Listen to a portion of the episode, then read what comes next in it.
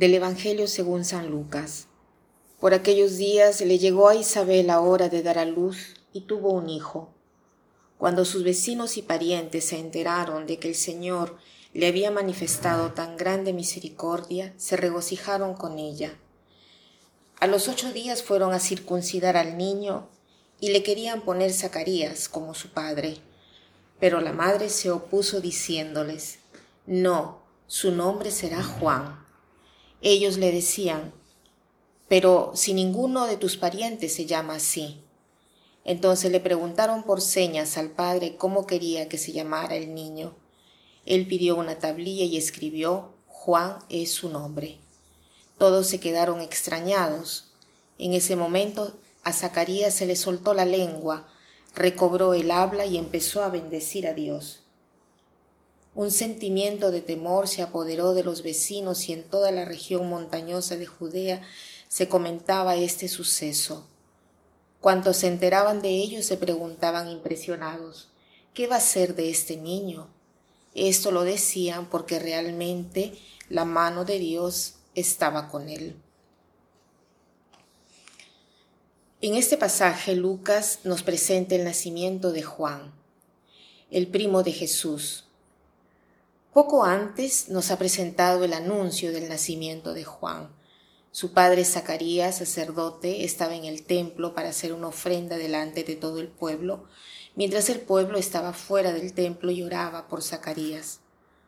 A este punto, mientras Zacarías hacía la ofrenda, se le presenta un ángel y le dice, no temas, Zacarías, porque tu oración ha sido escuchada. ¿Cuál oración? Isabel, su esposa, estaba avanzada en edad y era estéril, y Zacarías era también anciano. El ángel le dice, no temas, porque tu esposa tendrá un hijo y tú lo llamarás Juan.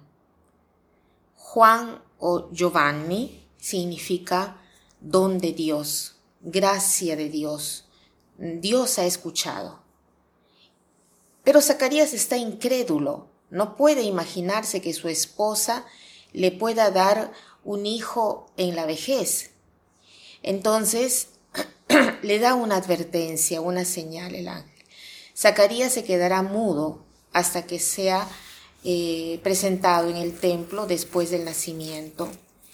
Y se le pregunta a Zacarías qué nombre le quieres dar a este niño. Zacarías no puede hablar. Entonces le dan una tablilla y él escribe Juan es su nombre. Dice que al instante se le abrió la boca, se le soltó la lengua y hablaba bendiciendo a Dios.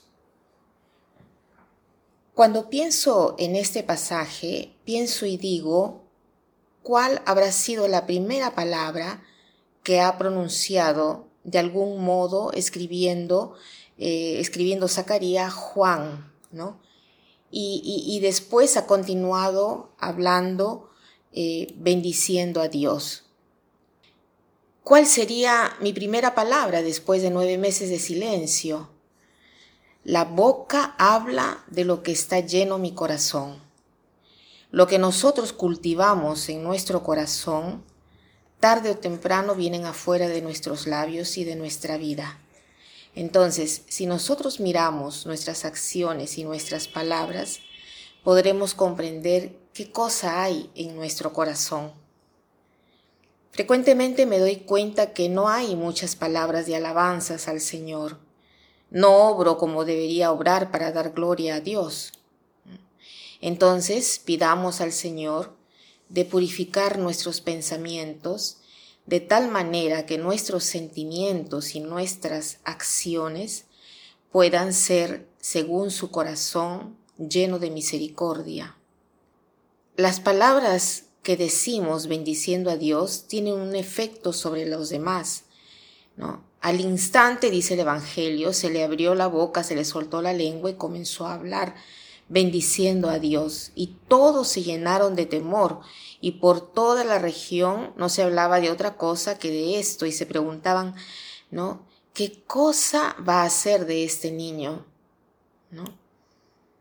La gente no es eh, indiferente a aquello que sucede o que viene dicho y hecho. Entonces, Frente a esto la gente se maravilla. Entonces pidamos al Señor la misma maravilla frente a la vida.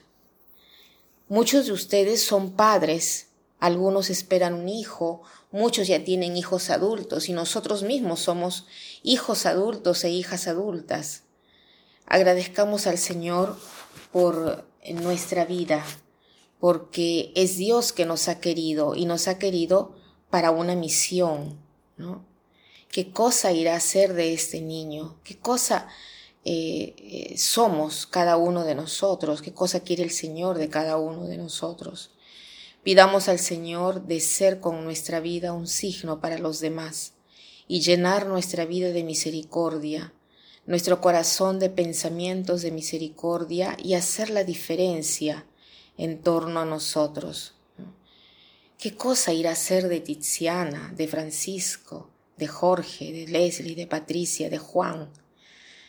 Señor, haz que nuestra vida sea una gloria continua. Y para terminar, quiero citar una frase que dice así.